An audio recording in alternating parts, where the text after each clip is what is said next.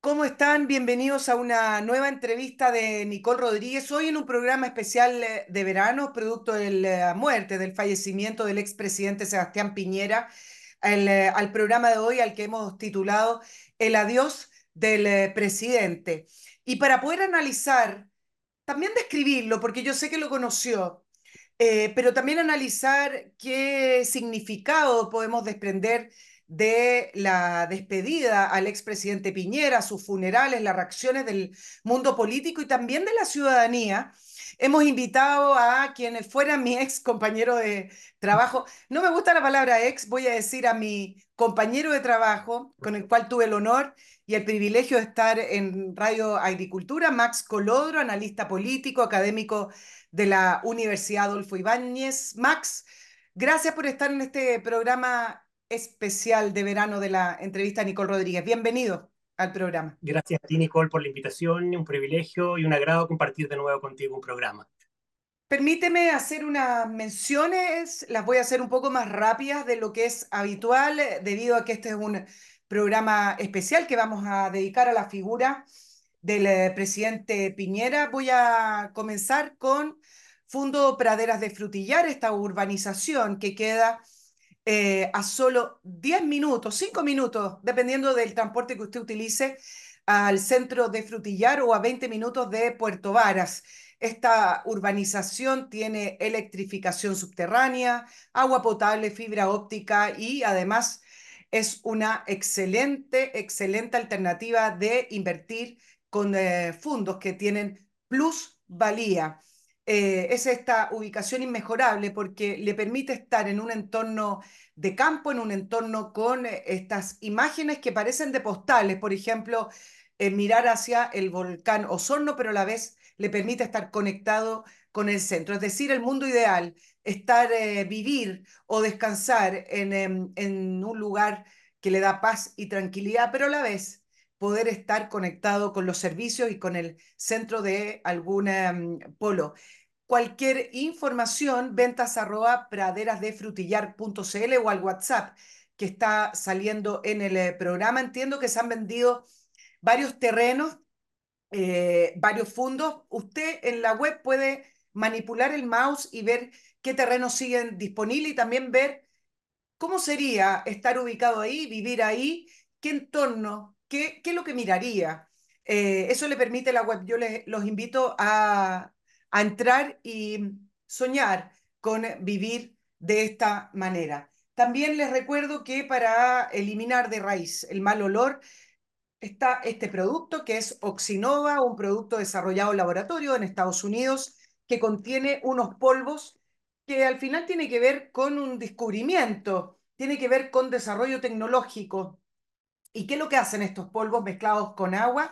Eliminan esas bacterias, las mata, las bacterias que producen el mal olor. El mal olor sale producto de la descomposición y esa descomposición es lo que hace las bacterias. Bueno, lo elimina de raíz. Lo puede usar en baños, cocinas o alcantarillados, donde sea que esté saliendo el mal olor, pero lo importante es que es una solución definitiva. www.oxinova.cl lo compra ahí en la web de Oxinova. Y además le recuerdo que para solucionar un problema de las empresas que tiene que ver con la alimentación de empleados y funcionarios, Master Cook Casinos, esta concesión de casinos de alimentación para empresas con especialidad de cocina en sitio, esa cocina transparente donde uno ve la manera en que trabajan y la manera en que producen y cocinan los alimentos. Master Cook tiene distintos planes según sea la necesidad de su empresa, según sea el tamaño, la cantidad de mm, funcionarios o empleados que tenga.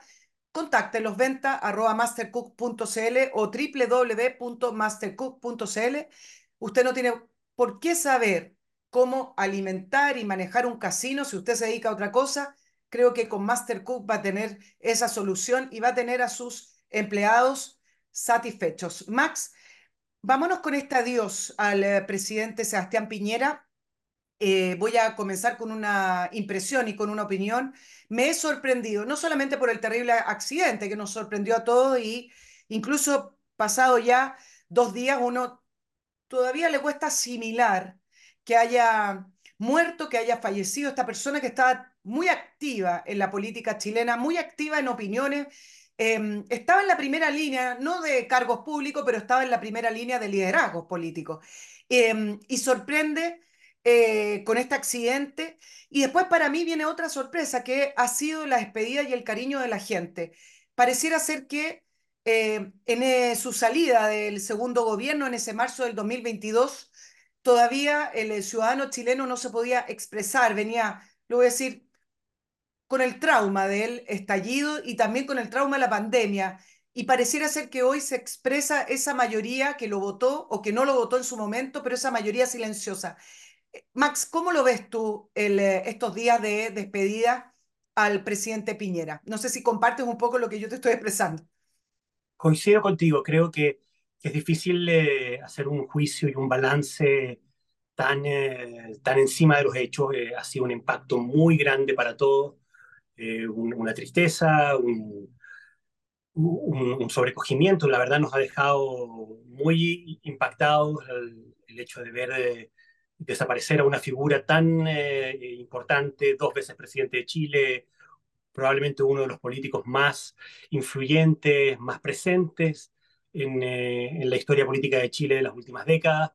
Yo creo que estamos todavía muy encima, pero yo creo que este, este, esta tragedia, la, la, muerte de Sebastián Piñera en estas circunstancias tan dramáticas, además, coincide eh, con eh, lo que era un proceso que ya se había iniciado previamente de reevaluación de una mirada más aquilatada, distinta de lo que era eh, el Chile de los 30 años, de lo que fueron los avances del país eh, durante distintos gobiernos, incluyendo, por cierto, los gobiernos de Sebastián Piñera. Entonces yo creo que lo que hay y lo que se ha ido eh, expresando en estos días, en estas horas de duelo y de recogimiento, es precisamente eso, el que los chilenos de algún modo han ido haciendo una relectura, un re eh, una reevaluación, una mirada más en retrospectiva, más en un balance sereno, eh, como dices tú ya, dejando atrás lo que fueron las intensidades emocionales de, del estallido y,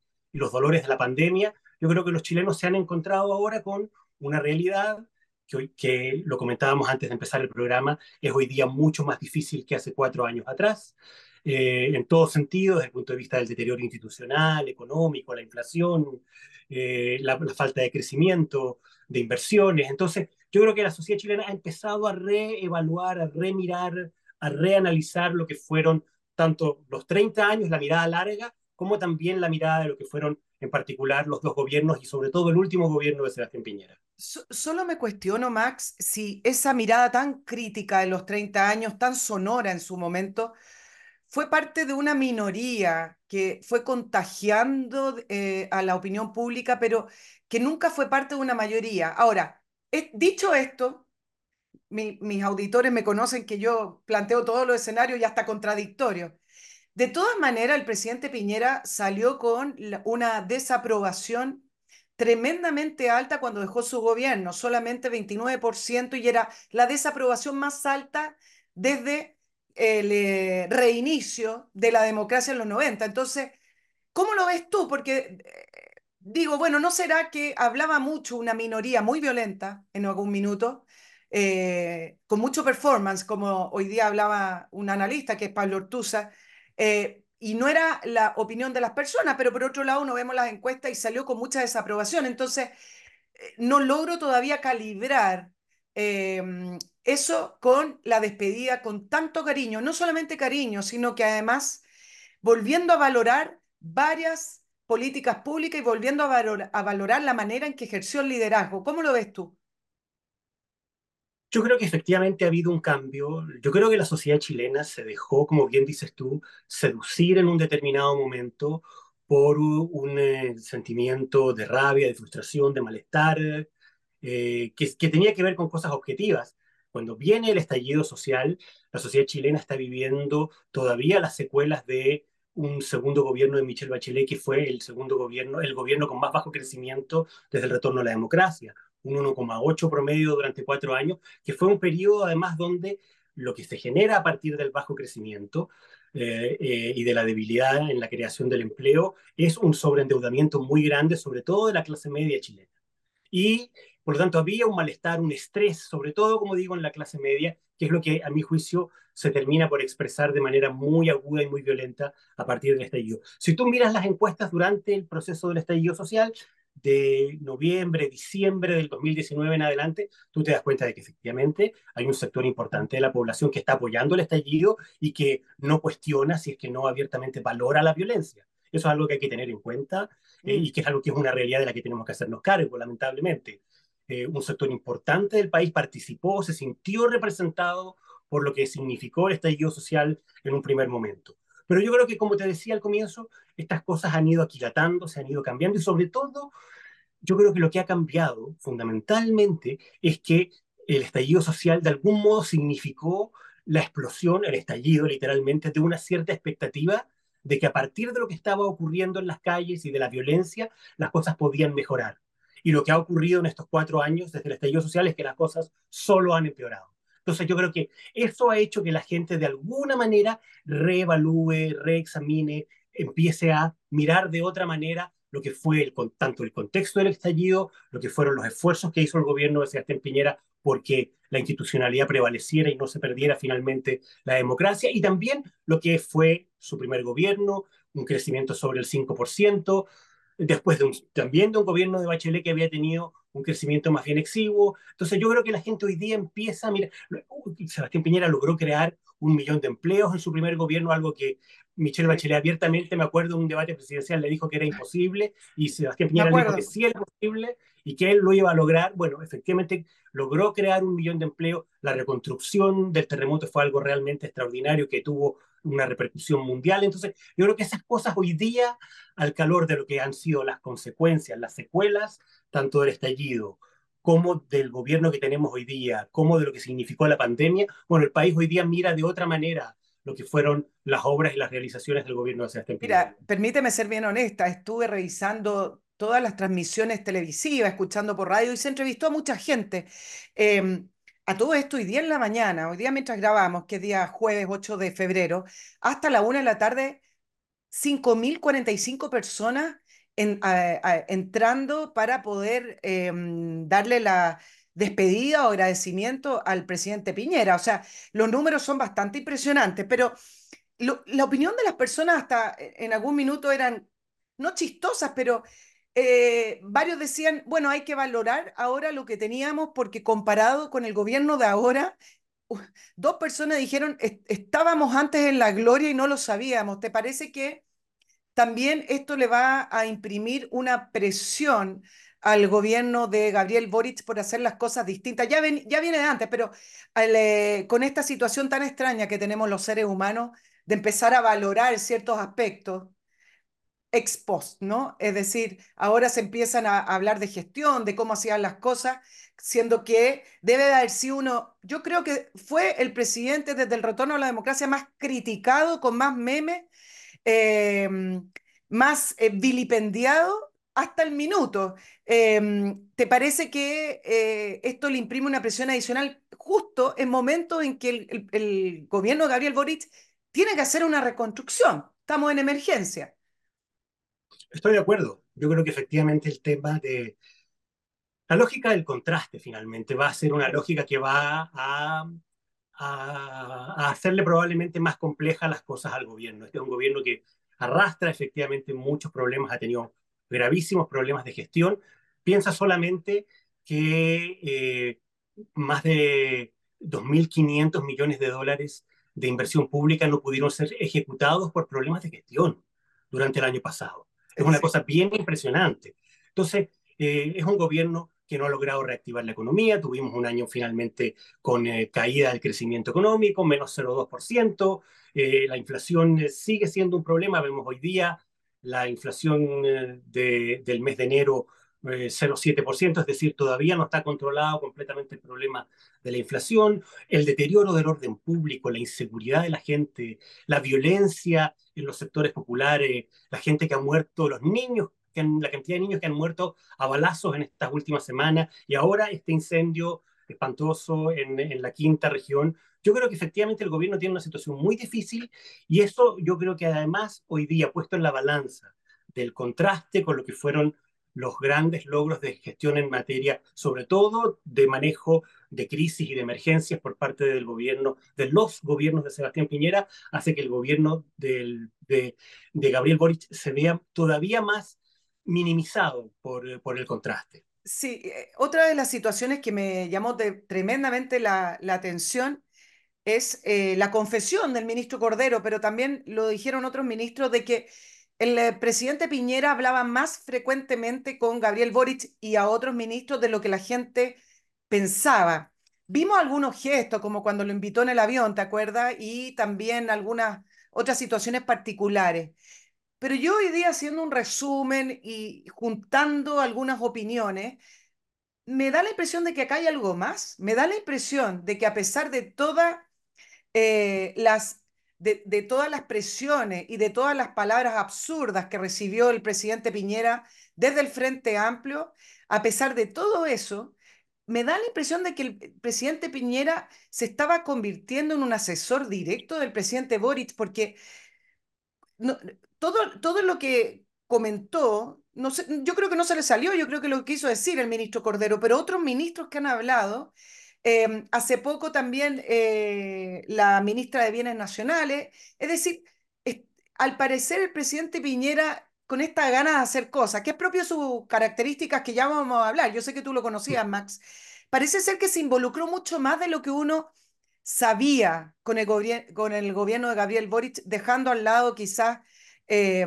la revancha que pudo haber sentido o las pocas ganas de ayudar a personas que lo tildaron de todo.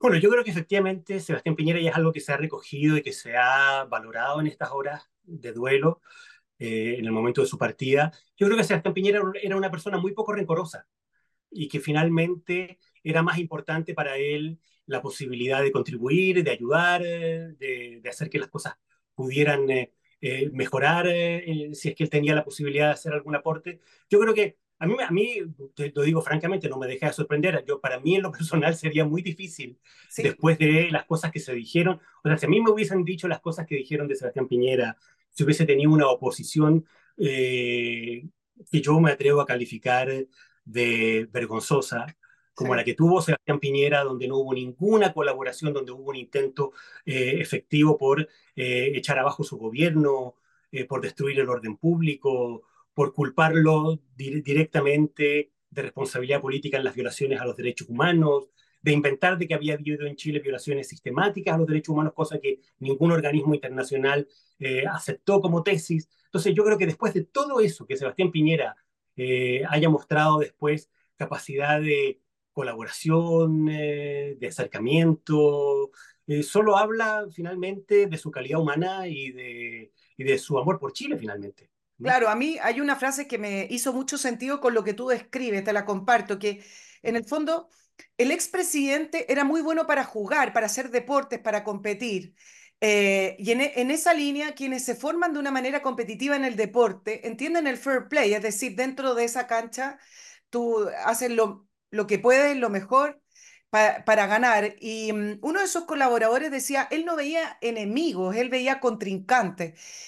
De, si él miraba así la vida, si es efectivo así, me hace más sentido y se entiende un poco más a que haya querido colaborar eh, con quienes fueron sus verdugos en, su segundo gobierno, porque de, de, otra manera uno dice, bueno, tendría que ser una persona muy elevada para poder perdonar todo todo lo que le, lo que le hicieron eh, a su gobierno que al final llegó casi nadando a la orilla, perdón la, la, la, la referencia a eso, pero llegó, muchos decíamos, bueno, terminará su gobierno, no, si no, no, era algo que no era tan seguro, ¿no?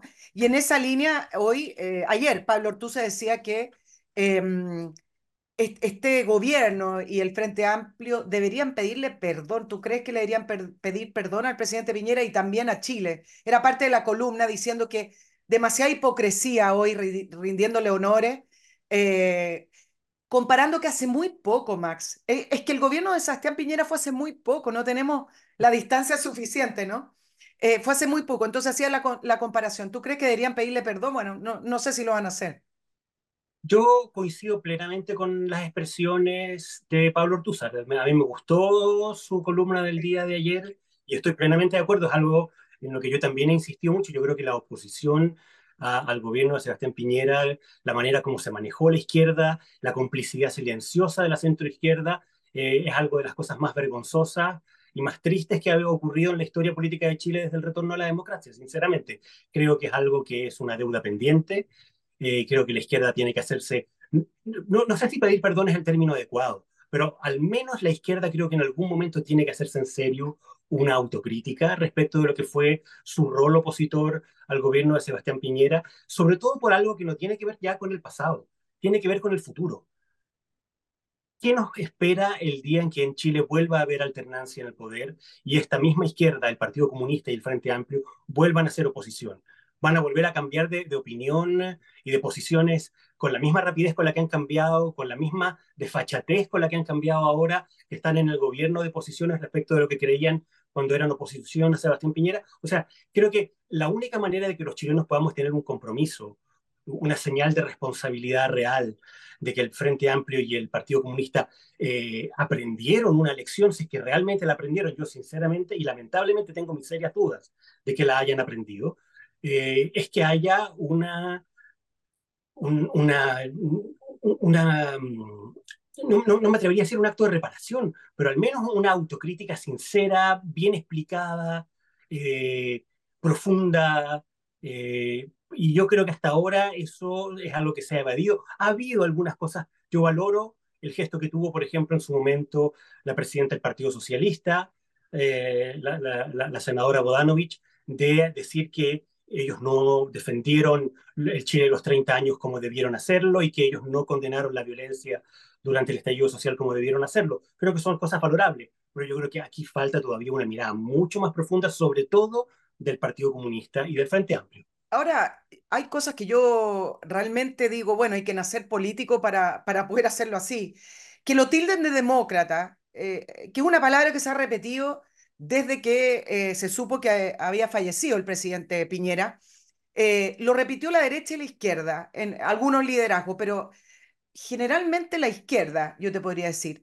Eh, y es curioso que repitan eso como una característica del presidente Piñera viniendo de las personas que lo tildaron de violador de los derechos humanos, que lo iban a, demandar por genocidio en la pandemia, es decir, ambos ambos escenarios son eh, contrarios. No se puede ser un violador de los derechos humanos ni ser parte de un genocidio si tú eres un demócrata. Entonces, son, eh, son palabras que han destacado el presidente Piñera que me han llamado la atención. Se, lo voy a decir en chileno, Max, ¿cómo se puede ser tan cara de palo?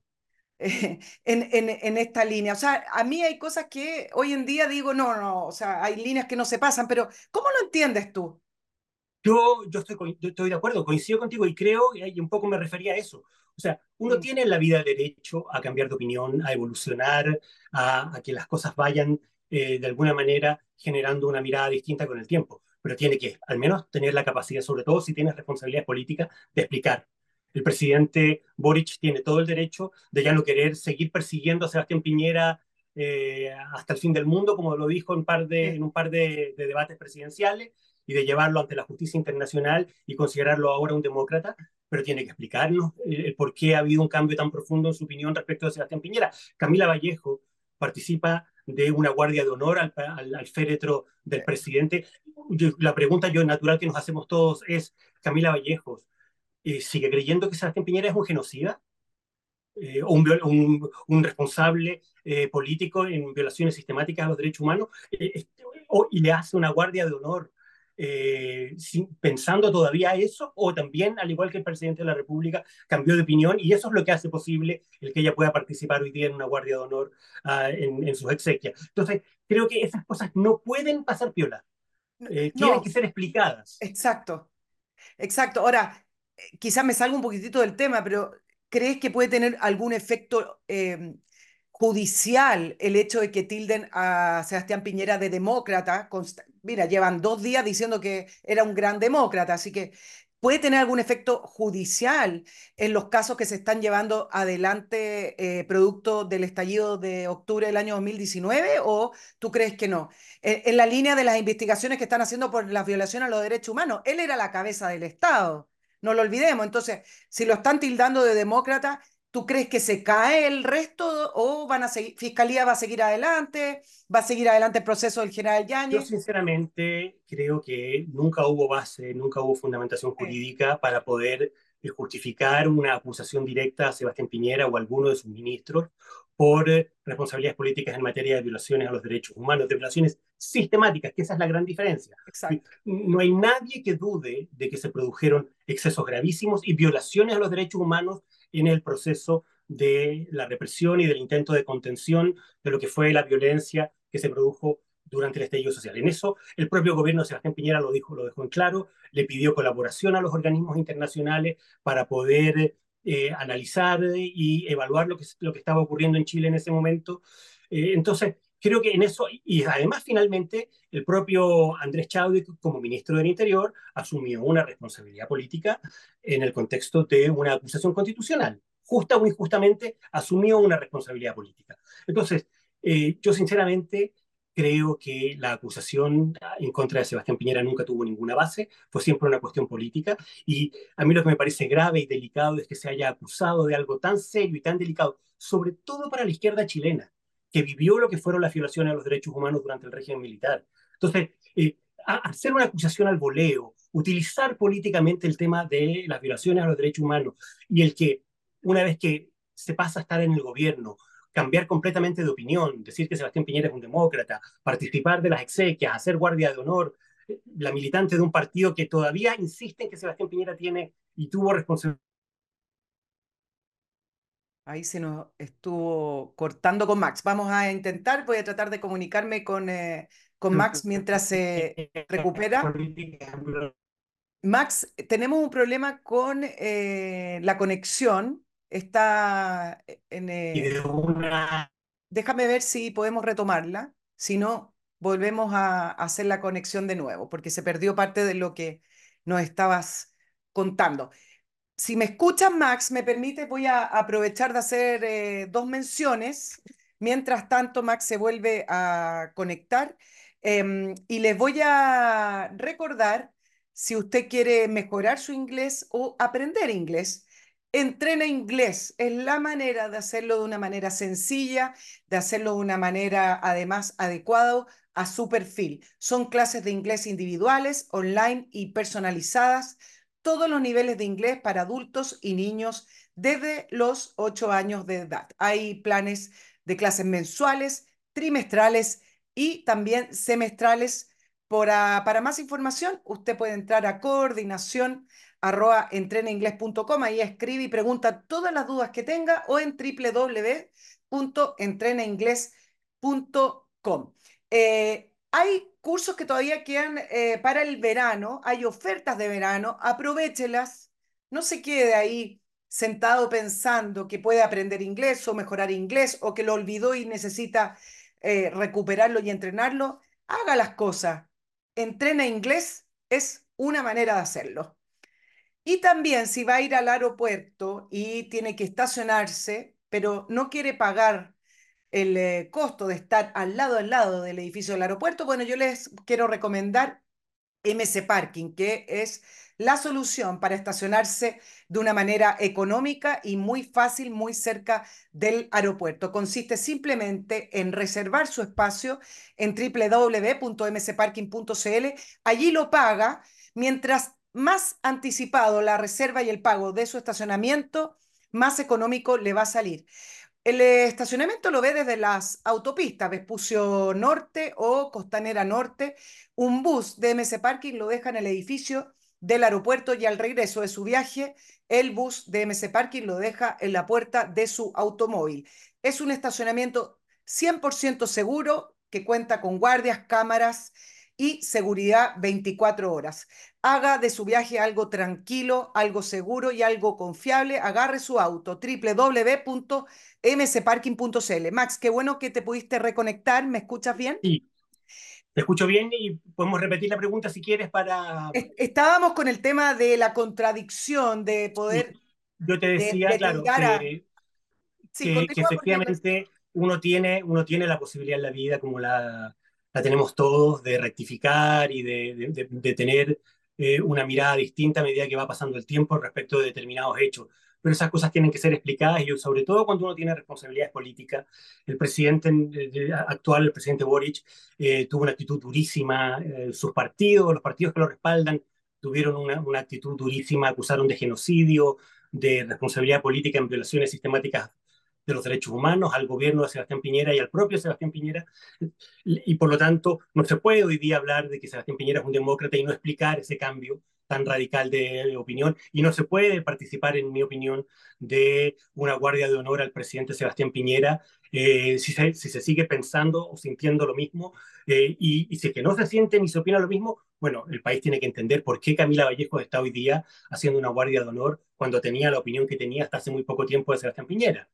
Exacto. Ahora, eh, cuando se supo lo del accidente y después se confirmó el fallecimiento del expresidente, eh, te quiero compartir una opinión y tú me dices si, si, si, si estás en la misma línea y en la misma vereda. Me pareció que la respuesta de Carolina Tobá y la respuesta del gobierno desde un principio estuvo a la altura, con el máximo respeto. Por eso también me, me, me hace creer eh, y pensar que eh, Sebastián Piñera tenía una relación bastante más fluida, cercana y cotidiana con este gobierno de lo que sabíamos hasta el momento. Pero ya pasado dos días y producto del cariño de las personas y de estas filas infinitas por poder despedirse del expresidente, ¿tú crees que hay algún tipo de aprovechamiento? Es decir, vi alcaldes de oposición haciendo guardia de honor también al lado del féretro de Sebastián Piñera y me parece bien para, del punto de vista de la convivencia, pero como es política, Max, y acá estamos para decir las cosas, ¿tú crees que están aprovechando también el hecho de que se ha visto que la respuesta de la gente es con mucho respeto, mucho cariño y mucha valoración al, eh, al presidente Piñera? Yo creo que el gobierno eh, y particularmente eh, el presidente de la República han cambiado de opinión, efectivamente, han ido cambiando de opinión respecto de la figura y de lo que fue el legado de Sebastián Piñera. Eh, pero eh, el problema del gobierno es que este gobierno ha cambiado de opinión no solo sobre Sebastián Piñera, ha cambiado de opinión respecto de todo. Entonces, cuando un gobierno cambia de opinión respecto de todo, quiere decir de que finalmente es un gobierno que no tenía ninguna convicción respecto de nada. Y ese para mí es el gran problema y es una de las razones que explica en buena medida el por qué este es un gobierno que ha terminado teniendo niveles de respaldo político y problemas de gestión tan graves, porque es un, gobierno que finalmente no tenía convicciones y no tenía concepciones respecto de cuáles eran los problemas, las prioridades y las cosas que quería llevar adelante. Entonces, yo entiendo que y, y valoro que el gobierno tenga una actitud de respeto, que tenga una actitud de, eh, de comprensión y de compañía con los familiares, con la viuda, con los amigos, con los ex colaboradores, con el país que se sintió de alguna manera representado por la figura política de Sebastián Piñera. Yo eso lo valoro, creo que el presidente tuvo, y coincido contigo en eso también, un buen gesto, que los ministros han tenido un buen gesto, pero el país necesita explicaciones.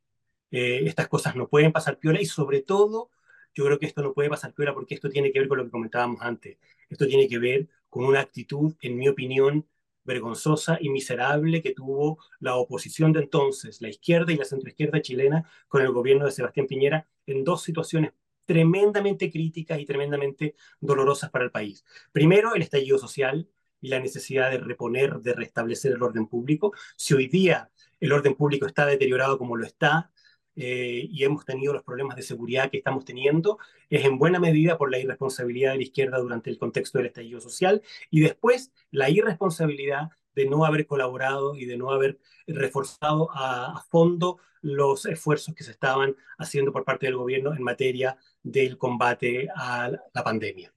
Sí, ahora... O sea, uno, uno perdón, yo en, sí. en redes sociales ahora alguien retuiteaba lo que eran los comentarios de la presidenta del Colegio Médico de Isquia Siches durante la sí. pandemia y la verdad uno sinceramente no lo puede creer. que, que, un, que, el colegio médico, que la presidenta, la cabeza del colegio médico, eh, hubiese tenido esa actitud, esa virulencia, esa falta de compromiso, esa, esa, esa, esas ganas de que al gobierno le fuera mal en lo que estaba haciendo en definitiva y que finalmente le fuera mal al país y le fuera mal a la gente.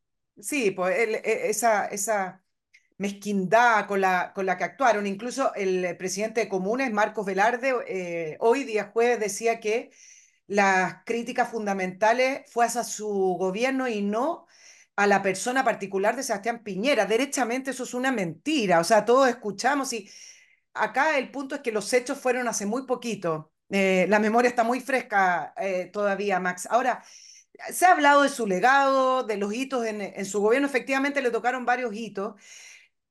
Y acá tengo una, un punto con, con respecto al famoso estallido, porque eh, claro, ahora se le valora y se le que tuvo el temple de optar por la democracia, de optar por los acuerdos, por el famoso acuerdo de paz, pero, pero estamos muy cerca y cuando ocurrió aquello y donde no vino la paz y el país se siguió quemando y se siguió destruyendo, eh, principalmente la crítica su, su, gobierno, de sus votantes y de la gente de más de eh, la gente de derecha, era que había entregado la constitución y que no había restablecido el orden. Es decir, hoy se le valora algo que en su momento se le, se le criticaba. Yo creo que estamos muy cerca de ese evento, un evento aún no explicado del todo, eh, para poder eh, determinar en qué optó por el camino correcto, porque ahora todo el mundo le valora y, bueno, y es natural, falleció en un trágico accidente, pero, pero hablemos los hechos como fueron. Se le criticó también el haber sido blando y haber entregado la constitución y no haber restablecido el orden público. Estoy de acuerdo. Yo, yo tengo una visión, eh, no te diré más crítica de lo, de lo, que fue la respuesta del gobierno y de Sebastián Piñera en ese contexto, porque creo sinceramente que eh, era un contexto muy difícil. Eh, Sebastián Piñera siempre decía a, a los que lo criticábamos que eh, que, que, puestos en esa circunstancia eh, habría sido muy difícil no, no tomar esa decisión, tomar una decisión distinta, yo lo entiendo eso, pero también creo que eh, el, el, país y el propio Sebastián Piñera, cuando, cuando Sebastián Piñera finalmente, cuatro años después, te confiesa, te reconoce que él vivió eso como un golpe de Estado, que lo dice, lo dijo ahora finalmente. Lo dijo.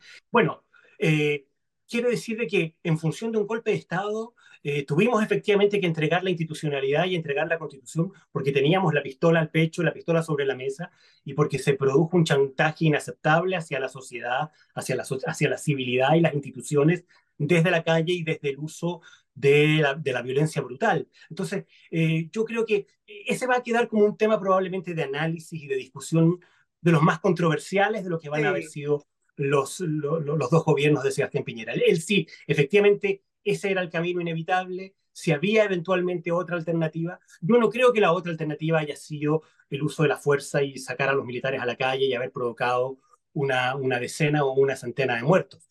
Yo creo que efectivamente, eventualmente pudo haber otros eh, escenarios políticos para abordar la situación.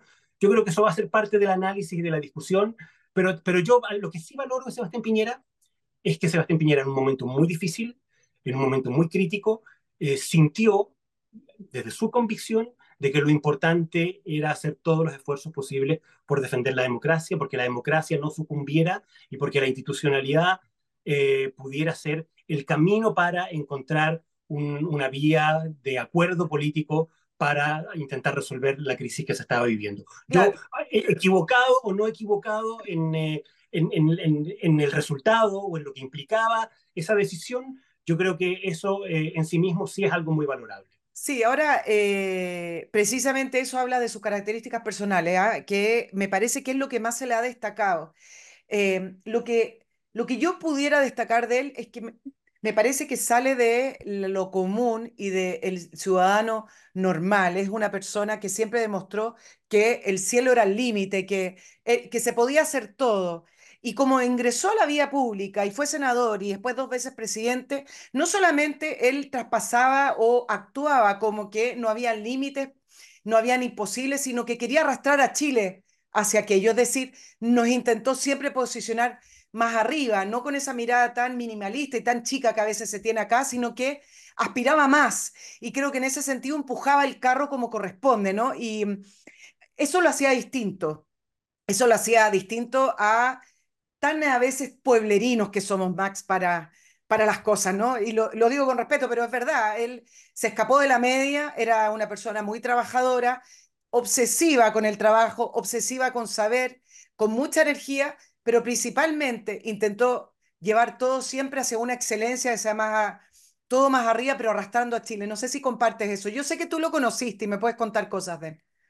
Sí, yo estoy de acuerdo contigo y creo que de alguna manera algo de esto que estás diciendo tú, esta, esta voluntad irrefrenable que tenía, eh, esta, eh, esta eh, falta de temor al, al riesgo, eh, a los límites, finalmente eh, su muerte tiene que ver con eso y, y de algún modo eh, Pablo Piñera, su hermano, lo decía ayer en una entrevista en el diario La Tercera también. Sebastián Piñera murió como, le habría, como probablemente le habría gustado morir, es decir, tentando los límites, eh, en, en, buscando eh, sin, sin, miedo a los riesgos. Eh, yo creo que Sebastián Piñera fue así en lo personal, en el mundo de los negocios, en el mundo de la política, eh, y, y, bueno, y efectivamente es un final muy triste, muy doloroso, muy trágico, pero que de alguna manera lo refleja muy bien también. Y yo creo que en eso eh, las palabras de su hermano, de Pablo Piñera, eh, apuntan en esa dirección. Ahora, eh, que, intentó hacer cosas, bueno, el, rescate de los mineros fue precisamente lo mismo. Eh, el haber tentado y llevado los límites de lo posible eh, hasta donde aparentemente nadie creía que se podían llevar adelante las cosas y finalmente logró tener un éxito mundial, un éxito extraordinario que terminó siendo incluso una película de Hollywood. Es decir, yo creo que Sebastián Piñera en eso, eh, cuando uno vive con esa lógica, claro, tiene grandes aciertos extraordinarios, pero también tiene grandes, eh, puede tener grandes caídas, grandes errores, y probablemente su final tenga de alguna manera que ver con eso también. Claro, una, y una persona que no bajaba los brazos, era eh, persistente. Yo creo que es parte también de lo que ocurrió en octubre. Varios decían, bueno, renunciará, se va a ir, que, lo, que se lo lleven de la, de la moneda y, y quedó hasta el final. De, harto habla ese episodio de lo que, lo que era él. Y acá es donde te quiero preguntar sobre la gestión política, porque ya el, el episodio de los mineros es un hecho concreto que So, él fue el que creyó que había que sacarlo, vivo o muerto, como lo dijo, pero hay que sacarlo y creyó y pedía una serie de, de soluciones que los colaboradores contaban que era imposible. Pocos se acuerdan que él quería bajar primero. Sí. Y, le dijeron que no.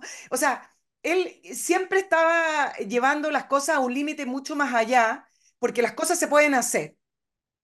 Entonces, todas las características que se describen de él son fabulosas en lo personal, en, en el temple, en, en, esto, pero siempre se le criticó, o la deficiencia más que la crítica, es que fallaba en lo político, como en, en, la gestión política, Max. Yo creo que tú me expliques esa crítica que se le hacía o esa deficiencia, porque una persona que tiene esas características tan fuertes, que son tremendas, con valores que lo llevan a hacer cosas imposibles, con una gestión impecable, ¿Cómo es que puede convivir aquello con una carencia de, de, gestión política o de mirada política? ¿Te acuerdas que era principalmente una de las deficiencias que se le criticaba? Creo que ahí se nos estuvo cortando también. Voy a tratar de, de comunicarme con eh, Max para ver si logra volver a um, conectarse y si no, volvemos a tomar el, eh, el contacto. Pero escuchaste. Después tú lo puedes editar, me imagino. Ahí estamos retomando, Max. Eh, no sé si alcanzaste a escuchar la pregunta, ¿no? Algo, a ver. Algo. Bueno, no, no, no importa, la retomamos. Te preguntaba sobre cómo se puede dar esta, esta contradicción, no sé si es una contradicción, tú me corrige, que se daba en la figura del expresidente Piñera con respecto a que tiene estas características personales superiores, digámoslo así, eh, con un temple, con energía, con conocimiento, sabiduría, eh, con una persistencia para hacer las cosas, pero a la vez siempre se le criticó su deficiencia política. ¿Cómo es que se pueden dar esas dos cosas? Yo creo que Sebastián Piñera tenía deficiencias políticas. Eh, yo creo que Sebastián Piñera era un muy buen empresario y tenía una lógica gerencial que la intentó llevar a la política y que funcionó en muchos ámbitos, sobre todo, obviamente, en los ámbitos de gestión pero yo creo que en el tema propiamente político, eh, yo creo que Sebastián Piñera tenía una mirada que era una mirada más bien lineal, eh, que, que, venía más bien, como te, como te digo, del mundo de los negocios, le faltaba profundidad política para entender eh, y, para, y, y, para aquilatar ciertas cosas. Y yo creo que probablemente eh, una de las cosas que nunca entendió y que yo conversé muchas veces en lo personal con él, las veces que sí. tuve la suerte, la oportunidad de conversar con él, siempre se lo dije. Eh, yo creo que él nunca entendió lo que significaba para la izquierda eh, el ver ganar a la derecha elecciones en democracia después de lo que había significado el régimen militar. Eh, y que eso inevitablemente llevaba a que tuviéramos, tuviera él que enfrentar eh, una oposición muy dura y que tuviéramos niveles de polarización crecientes. Y yo creo que eso a él le costó mucho entenderlo porque él de alguna manera aspiraba a que la oposición tuviera también una lógica colaborativa como la, que él, como la que él mismo tenía y con la que él mismo veía la política.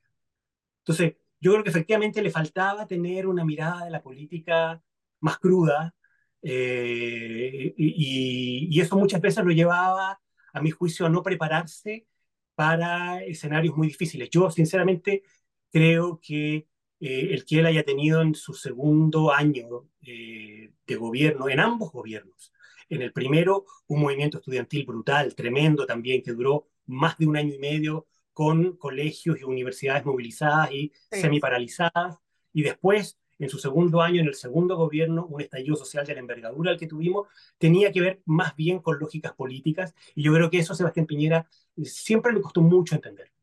Sí, ahora, parte del legado, ayer escuchando a las personas y también a líderes políticos, hablan del matrimonio igualitario, la PGU, el postnatal de seis meses y una serie de, otros, de otras políticas públicas, pero si uno revisa estas políticas, no son políticas tradicionales de derecha, son políticas que uno pudiera no. posicionar en la centro izquierda. Eh, son políticas que. O más en una derecha más bien, en una centro derecha más bien liberal. No, claro, sí, pero lo, sí, por el tema del matrimonio igualitario, pero lo veo más bien como el resto de las de las políticas destacadas, más bien lo veo como una especie de estado de bienestar, ¿no es cierto? Entonces, es, es curioso que el eh, único presidente de derecha que ha tenido las, la centro derecha en Chile desde los 90 se le destaquen políticas que no son realmente características de las ideas de derecha.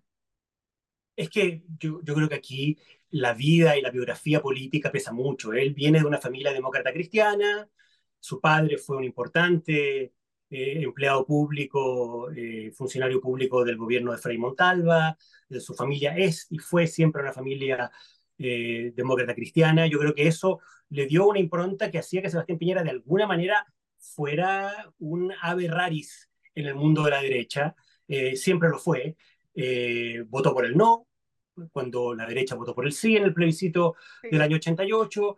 Eh, entonces yo creo que eso de alguna manera fue lo que al final le permitió poder romper la frontera de la derecha y de la centro derecha tradicional, poder tener capacidad de penetración en el mundo del centro e incluso eventualmente de la centro izquierda, algunos sectores de centro izquierda, para poder llegar a la mayoría absoluta que le permitió ganar en dos oportunidades. Yo creo, o sea, si, si tú me lo preguntas derechamente, yo creo que habría sido muy difícil que el año 2009 eh, ganara una elección presidencial alguien que había votado por el sí y que había sido partidario del régimen militar. Creo que era mucho más factible que fuera alguien que estaba ubicado en el espectro de la centro derecha como Sebastián Piñera, pero que viniera más bien de otro mundo. Sí, ahora Max, tú que lo conociste. De otra sensibilidad. Tú que lo conociste, eh, ¿lo que uno veía del presidente es lo que era el presidente o él tenía en ese mundo interno que muy pocas veces uno tiene acceso? ¿Tenía algo que uno no veía, características o, o ciertos rasgos de él que configuran parte de ese secreto que yo llamo de las personalidades de las personas. Pero tú lo conociste bastante, por eso te pregunto. Yo, yo lo conocí, eh, tuve una relación eh, afectuosa, eh, muy respetuosa con él, a pesar de que no era una persona cercana y de su entorno. No, no. Nunca fui parte de, de, de, sus amistades o de su círculo cercano, pero eh, me, me, invitó algunas veces a comer a su casa, me pidió que le presentara su libro, cuando sacó un libro de memorias. Y, y la verdad, siempre tuvimos conversaciones súper interesantes. Me pidió que hiciera una presentación en un regimiento cuando estaba recién asumiendo eh, su segundo gobierno, con su gabinete. Me acuerdo que fue una conversación con su equipo muy interesante. Eh, eh, él siempre fue una persona muy respetuosa, muy abierta, escuchaba, a pesar de lo que uno pudiera creer, él escuchaba las opiniones distintas, él reconocía muchas veces que tenía diferencias de opinión, pero siempre una de las cosas que me sorprendía de él es que él era una persona afectuosa, eh, y que era una persona acogedora y muy respetuosa. Mira, el, el, el... respetuoso sí, pero ah, eh, tuve dos o tres veces con él, me parecía más, yo no soy de su círculo, eh, más lejano, más distante, una persona era afectuoso, de los afectos. Con la, intensidad, con la intensidad que tenía, era una persona afectuosa. Sí, sí. Ahora, Max, a mí, otro de, lo, de las cosas que me han llamado la atención son las condolencias de líderes internacionales. Lo que yo he podido percibir es que esto va más allá del protocolo eh, y de la diplomacia. Es decir, que escriba Putin, que escriba Xi Jinping, que luego escriba eh, Cristina Fernández, em, que escriban una serie de otros líderes que ya salieron de eh, sus mandatos, pero que siguen activos. Yo digo, bueno, acá hay algo más. Ahora, en el caso de Putin, por ejemplo, no tenía por qué. Chile es un país que finalmente se terminó alineando con Ucrania, si lo tuviéramos que poner. Entonces, no era obligatorio para él tener que escribir algo de Sebastián Piñera y sin embargo lo hizo. ¿Qué, qué nos dice eso? Porque a la vez uno dice, bueno, entonces era amigo de todos, de los dictadores, de los no dictadores, de los buenos y los malos, por decirlo de alguna manera. Em, ¿cómo, creo, lo ves tú eso? Sí, yo sinceramente creo que eh, el impacto de ver morir a una persona eh, relativamente joven para lo que son los tiempos hoy día, una persona vital, eh, con energía, que tenía proyectos, que estaba políticamente activo, eh, que había sido dos veces presidente de Chile, de un país. Y yo creo que son cosas que impactan en el mundo. Entonces creo que hay cierto protocolo, cierto respeto de, de, de, dar las condolencias como corresponde, de valorar lo que fue una gestión, un legado político.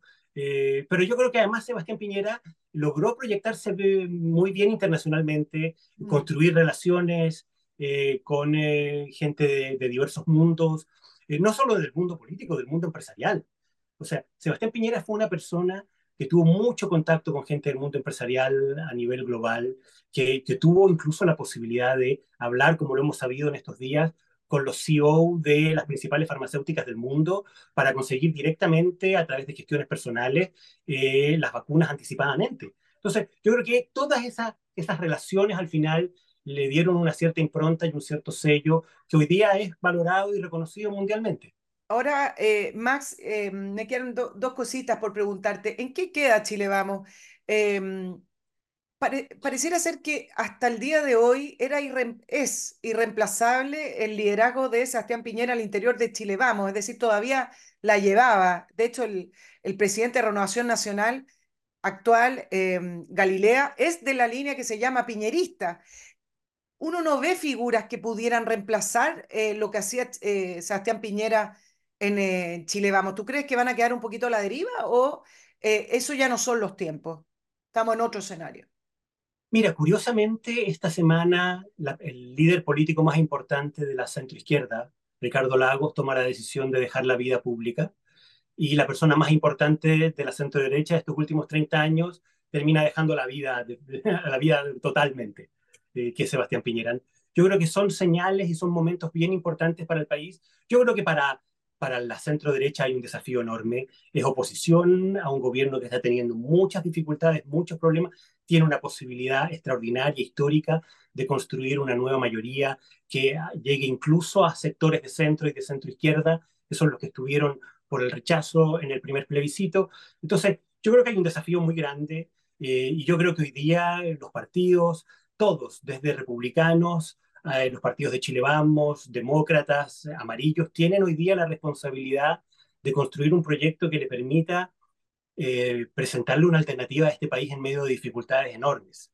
Eh, y yo creo que en eso, y espero que la muerte de Sebastián Piñera signifique un remesón también que golpee y que haga surgir un sentido de responsabilidad todavía mayor con los momentos difíciles que está viviendo el país. Claro, ahora despeja más, me imagino, el escenario a Belín Matei. Te lo, te lo pregunto también porque hace muy poquito, la última academia, Sebastián Piñera había eh, subido en las preferencias como eh, posibles presidenciales. Yo no sé si él hubiera optado o no, eso ella es otra historia. Lo veo difícil. Lo veo difícil. Lo veo poco probable. Después de dos mandatos y la manera en que, en, en que dejó el mandato me, me, parece casi improbable. Pero bueno, pero las cosas cambian y cuando uno va subiendo la encuesta empieza el vuelito y las sí, ganas de hacer bueno. cosas. Y hace muy poquito... Pero ese escenario última, ya hoy día no existe. Ese escenario no existe, por lo tanto es... Evelyn Matei termina siendo hoy la única candidata de Chile Vamos, ¿crees tú?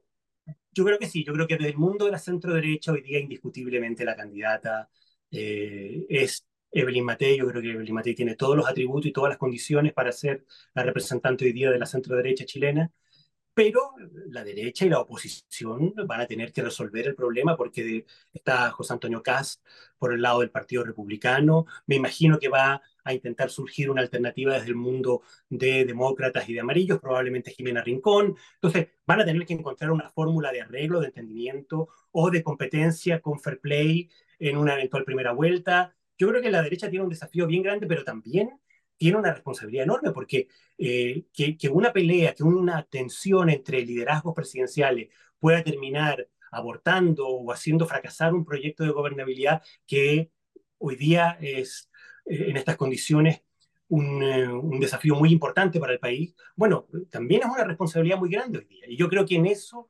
probablemente el legado de Sebastián Piñera, el esfuerzo que estuvo haciendo, el haber dicho hace pocas semanas atrás en una entrevista que él aspiraba a una unidad entre las fuerzas opositoras. Yo creo que son todas cosas que en estas circunstancias van a tener un peso y, una, y van a generar una sensibilidad mayor probablemente. Sí, yo solo para terminar, Max, compartir eh, una mínima reflexión mirando a toda la institución chilena funcionando en torno a esta despedida con, con honores al expresidente, uno le, le, queda ese bálsamo al, al, alma, ese bálsamo visual de ver que la república toma forma de alguna manera y, le da sentido a la trascendencia en hacer las cosas. Evidentemente el expresidente tiene sombra, no es el, el capítulo ni el programa para, para hacerlo.